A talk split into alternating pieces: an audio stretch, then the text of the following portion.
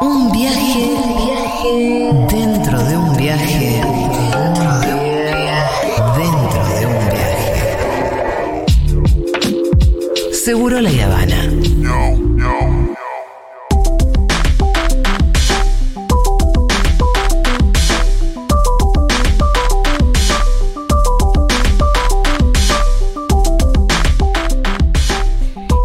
Ayer estuve en el recital de Miranda en Tecnópolis. Vi las historias en Instagram. Y la verdad que tenía to- casi todo el tiempo una especie de nudo en la garganta y no me daba cuenta que era lo que me tenía como tan emocionada y era volver a un recital. Ah, claro. ¡Claro! Y, el otro- y me acordé que Fito ¿Qué es esto? dijiste? volvió al cine hace poco y vio Uf, la de Dios. James Bond y se largó a llorar con la de James Bond. Pero era porque ¡A quien estaba- odio! que no era por James Bond, sino que porque estaba en el cine con un pochoclo en la mano. Dios. Eh, y la verdad que bueno, está, está volviendo un poquito la vida, están volviendo lo que llamamos también industrias culturales. Yo puedo decir que fui a la cancha, estaba llena el, el sábado pasado, Sí. como hacía mucho tiempo que no Mirá. la veíamos, porque por primera vez jugamos con el 100% de aforo, así que eso también fue hermoso para Ay, haber sido muy loco. Ver la bombonera llena, gritando todos, Muy fue bien, hermoso. vamos a hablar un poco de la, del revivir de las industrias culturales con Lucrecia Cardoso, que es socióloga y secretaria de Desarrollo Cultural del Ministerio de la Cultura de la Nación. Lucrecia, ¿cómo estás?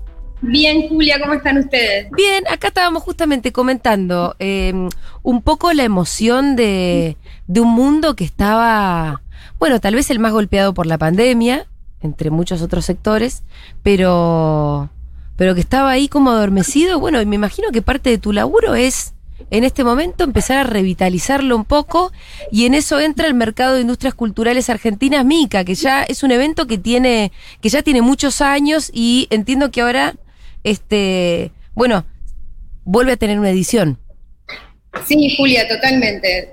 Es una alegría para todos. La verdad que este fin de semana, además del, con- del concierto de Miranda, que es parte de un programa que tenemos en conjunto con el Ministerio de Producción que se llama Música Argentina al Mundo, eh, que básicamente estos conciertos son escenarios Mica. Entonces se produce un contenido que también está en streaming en la plataforma Mica, que es la plataforma del mercado de industrias culturales que Sí. vos mencionabas antes. Sí. Este año cumple 10 años. Quiero hacer una nota seguro. Estos dos años, casi dos años, nos dedicamos a políticas de asistencia enormes, Claro. porque claramente la cultura, sobre todo la, la cultura que requería el vivo, ¿no? El encuentro con otros, fue un sector hipercrítico, de los más críticos, junto con el turismo. Sí. Bueno, ahora por, por fin está volviendo y las políticas que estamos llevando adelante en los últimos meses tienen que ver con la vuelta a la actividad, con revitalizar la actividad, que además de ser importante para todos, poder, digamos, estar en un eh, espacio juntos compartiendo cultura, sea cine, teatro o música en vivo, es un espacio de, que genera gran, muchos puestos de trabajo, digamos, mucha actividad económica. Claro, claro. Entonces ahora, este fin de semana, por ejemplo, también tuvimos el Mica Freestyle, que también convocó a más de 10.000 personas, eh, que sumó una cosa, una iniciativa que tuvimos hacia el mes de mayo, que son valores emergentes de este género, que es enorme, que es un sector enorme de exportación de cultura, una industria cultural en sí misma, y que cerró Trueno el día sábado y ayer non palidece también, así que fue una fiesta. Tuvimos también el jueves y viernes el Nodo Mica en Neuquén, en San Martín de los Andes, que básicamente es una versión presencial de todo lo que ya ofrece la plataforma que, lan- que lanzamos en julio del 2021. Claro. Es, es básicamente como para, para entender un poco eh, lo que es MICA, el- este mercado de industrias culturales, es una plataforma que es pública y que lo que hace es de alguna manera plantear una red para que las distintas, este, o los, los distintos, no sé cómo se llaman, efectores o la- la- las partes, Hacedores de cultura. hacedores de cultura, lo que sea, se- vayan y se encuentren, ¿no? Exacto. Primero, el MICA es una iniciativa, Mercado de Culturales Argentinos, que nace hace 10 años y era innovador cuando nació.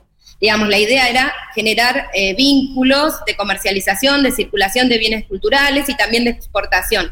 Y ahora, esta plataforma que construimos en conjunto con ARSAT, la empresa de soluciones satelitales argentinas, cuando pensábamos que solo iba a ser virtual, ofrece eh, de, manera, digamos, digital, en el ámbito digital, todos los módulos de vinculación, comercialización, rondas de negocios y gran, grandes herramientas de profesionalización de nuestros artistas, hacedores, trabajadores, trabajadoras de la cultura. Pero también, como trabajamos mucho en conjunto con la Cancillería, la Agencia de Inversiones, es el espacio donde van a realizarse las rondas de negocios. Trabajamos con nuestros em- agregados comerciales en el exterior buscando oportunidades de negocios para nuestras industrias culturales y ahí se va a desarrollar, además de las herramientas de eh, profesionalización que van desde la inclusión digital o la inclusión financiera hasta las rondas de negocios, eh, sobre todo hacia fin de noviembre, donde va a ser un MICA mixto, híbrido, y vamos a caminar hacia marzo a un MICA presencial. Pero lo más interesante de esto es lo que puede generar. Yo te doy algunos datos nomás. Sí. En el mundo el PBI cultural es del 3% y en la Argentina es el 2,6%. Sí. En 2019, sin pandemia, se generaron más de 300.000 puestos de trabajo alrededor de la cultura. Y no hablamos solo del artista, vos lo dijiste bien. Está el músico, pero atrás hay técnicos, hay eh, escenarios construidos, hay, bueno, plomos, hay un montón de puestos de trabajo que genera cada una de nuestras industrias culturales. ¿Qué tiene? Tiene características muy precisas, se agrega valor, mucho trabajo, se genera mucho trabajo. El audiovisual, por ejemplo, en sí es el 38% de ese 2,6, o sea, explica un 40% de los puestos de trabajo. Todos los centros de producción en el mundo estuvieron sin poder producir por la pandemia, o sea, hubo un sobreconsumo porque nos quedamos en casa y una subproducción por el, el asco, ¿no? por el aislamiento, las medidas de cuidado. Y Argentina es una, una, un hub de producción que tiene mucho para ofrecer al mundo en relación a los contenidos para exportar. Entonces, si las industrias culturales generan trabajo, agregan valor y además exportan, generan divisas, que son parte de la solución a muchos problemas estructurales de la Argentina, ¿no? La restricción externa, Claro. la generación de trabajo y producción. Así que todo esto, además de los conciertos, por supuesto, los nodos MICA, representa la oportunidad para Argentina frente a las industrias culturales. Lucrecia, como, como- acá Fito, ¿cómo estás? Eh, como, en otros sectores de la, de la economía, eh, hoy el gobierno está trabajando para eh, digo, alivianar los efectos de, la pandemia, pero también los efectos de eh, lo que pasó antes que tiene que ver con el macrismo. En ese sentido, eh, ¿cómo fue o cómo, cómo sentís que, que fue, que fue la, la gestión macrista en términos de industrias culturales? Hay, eh, hay cosas que se hicieron que no. ¿Cómo, ves eso y cómo es el trabajo hoy para, para, para darle continuidad o no a ciertas cosas que, que hayan surgido? Bueno, sí, claro, se desfinanciaron, o sea, las, vos pensá que solo del 2019 al 2020 el presupuesto del Ministerio de Cultura creció un 47%. Este, este crecimiento del presupuesto en, claramente en año pandémico fue lo que llamamos transferencia a terceros, es decir, ayuda, ayuda para sostener. En respecto a lo que decía hacia los cuatro años de macrismo, bueno, solamente decirte que en 2014 el PBI cultural era el 4%. Y el 2019, a pesar de que hay una tendencia al crecimiento, fue el 2,6. Eso por un lado. Y por otro lado, que sabemos que ir al cine, ir a ver a la banda que te gusta, ir a ver al teatro, depende de tu capacidad de consumo. Entonces, muchas veces nuestras industrias culturales están sujetas o son elásticas a la economía, decimos, elásticas a la capacidad de consumo de nuestra gente. Entonces, eso claramente se resintió. Y después hay otros sectores que son más estratégicos que aún eh, más nativos digitales que crecieron aún en pandemia. Por ejemplo, el sector de videojuegos. No solo la programación de videojuegos en sí, sino lo que llamamos gaming o gamificación, que son esas mismas herramientas pensadas para el sector educativo, el sector de salud, la prevención. Otro sector que creció mucho es uno que mencionamos antes, que es el hip hop o la música urbana, porque dio un salto exponencial y como es nativa digital, logra estrategias de monetarización más allá de la presencialidad. Claro. Ese es un poco el, el diagnóstico. Nosotros llegamos en, mar, en, en, diciembre de 2019. Lo primero que hicimos fue reunirnos con todos los sindicatos, las cámaras de productores, la sociedad de gestión, que venían ya de por sí golpeados. Y después, dos meses después, arrancó la pandemia. Hoy estamos en condiciones de decir que está creciendo más rápidamente que el resto de la economía. Ah, mira. Los- Y sí, unas ganas de salir. Exacto, tal cual.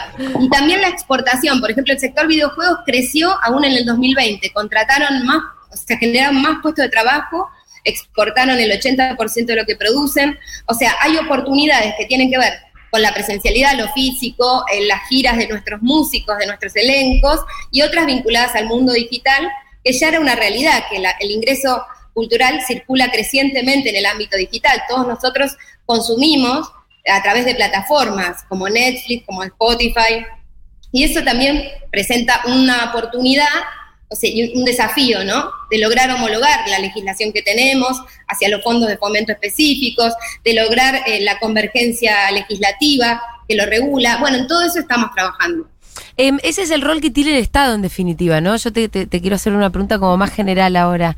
Em, pensando que del otro lado puede alguien decir, bueno, ¿qué, qué es lo que tiene que hacer el Estado eh, adentro del mercado cultural? Si está por un lado quienes ofrecen sus, eh, sus artes en general y quienes la consumen. ¿Cuál es el rol del Estado en concreto ahí entre una parte y la otra? Bueno, el rol del Estado es el articulador, digamos, ¿no? El articulador de- del mercado, el facilitador, es decir, igualar las oportunidades de acceso, tanto al- al- al- al- a la posibilidad de crear, al derecho a la creación, como al derecho al acceso al consumo cultural. Pero también tenemos que pensar cómo logramos mayores niveles de profesionalización, es decir, al que produce pero no circula su contenido o su producto, lograr que lo haga. Al que circula su producto, que lo comercialice mejor. Al que comercializa y está en condiciones de exportar, que exporte. Al que exporta, que exporte más.